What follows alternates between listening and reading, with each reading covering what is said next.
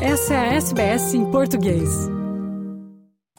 Praticar atividade física e manter uma dieta equilibrada são duas coisas que você pode tentar fazer diariamente para manter uma boa saúde.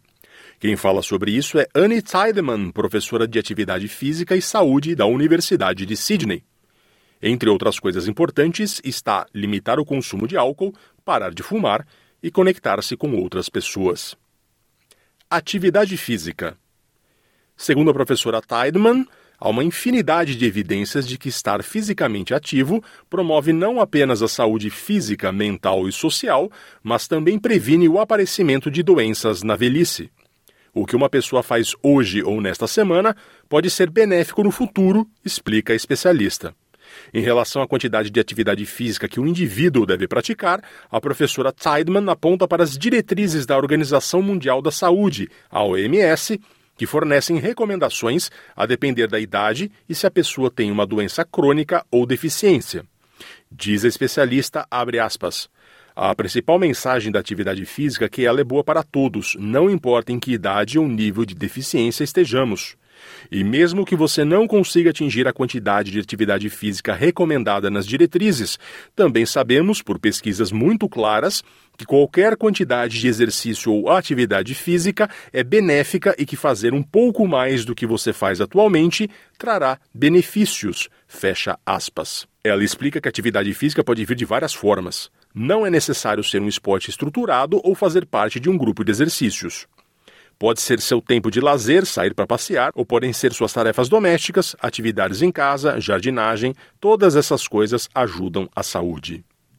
Manter uma dieta balanceada. A professora Tideman diz que é importante manter uma dieta equilibrada para diminuir os fatores de risco de doenças a longo prazo e reduzir o risco de obesidade. Uma boa nutrição é boa para abastecer seu corpo, manter os ossos fortes e se sentir energizado. Todas essas coisas são muito importantes, diz ela, como comer uma dieta balanceada, sem muita comida processada e sem muito açúcar, que é um grande problema na sociedade atualmente, informa a professora. As diretrizes de dieta na Austrália fornecem informações sobre os tipos e quantidades de alimentos, grupos de alimentos e padrões alimentares. Elas incentivam os australianos a desfrutar de uma ampla variedade de alimentos nutritivos dos cinco grupos, limitando a ingestão de alimentos que contenham gordura saturada, sal adicionado, açúcares adicionados e álcool. Limite o consumo de álcool e tente parar de fumar.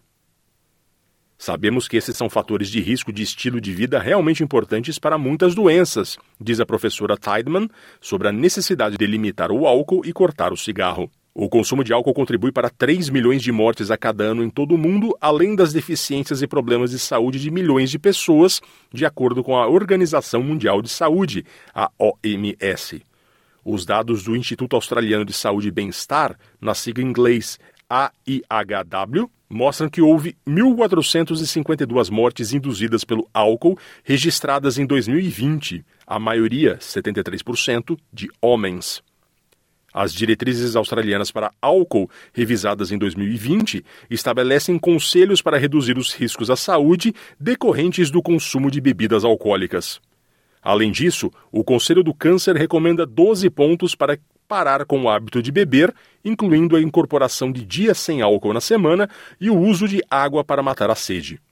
Estima-se que o tabagismo mate quase 20.500 australianos por ano, 13% de todas as mortes no país e foi responsável por 8,6% da carga total de doenças na Austrália em 2018. Também reduz a expectativa e a qualidade de vida de uma pessoa, aumentando o risco de muitos problemas e doenças e de morte prematura. Mantenha-se conectado socialmente. A professora Tideman diz que a solidão é um grande problema na sociedade e isso pode acontecer mesmo quando a pessoa está cercada por outras, pois muitas vezes há uma falta de conexão. Diz ela, abre aspas, Trata-se de sentir-se conectado com aqueles ao seu redor e de se sentir conectado à sociedade em que vivemos. Tudo se resume a sentir que você significa algo para alguém, para outras pessoas e também mostrar que você se importa com outras pessoas.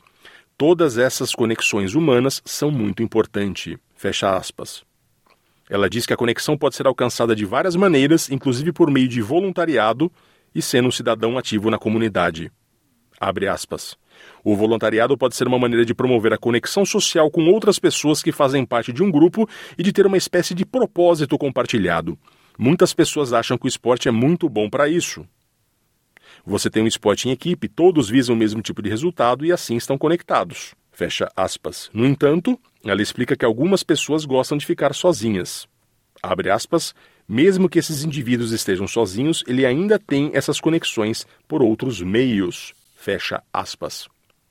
A Beyond Blue recomenda medidas para se manter conectado socialmente, utilizando-se de várias tecnologias, incluindo Skype, Zoom, FaceTime e aplicativos como House Party, que permitem que as pessoas se conectem em grupos por meio de bate-papo por vídeo. A organização também recomenda agendar encontros sociais regulares, incluindo-se um clube do livro, uma noite de trivia quiz, jantares em família, festas dançantes ou bate-papo com amigos à noite. 5. Avalie se está bem e se as pessoas que você gosta estão bem.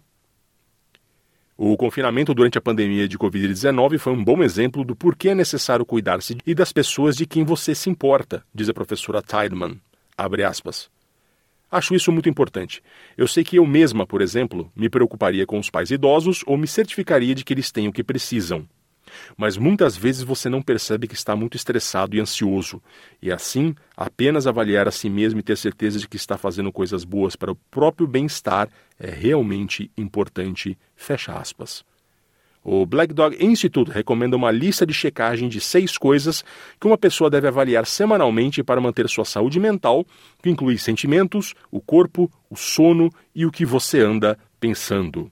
Os links para essas dicas e outras citadas aqui estão no site da SBS em português. Se você está em busca de apoio, você pode entrar em contato com o Lifeline a qualquer hora do dia e da noite no número 131114.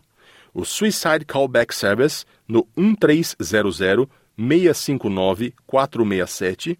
O Kids Helpline no 1800 55 1800 para jovens de 5 a 25 anos. Quer ouvir mais notícias como essa? Ouça na Apple Podcasts, no Google Podcasts, no Spotify ou em qualquer leitor de podcasts.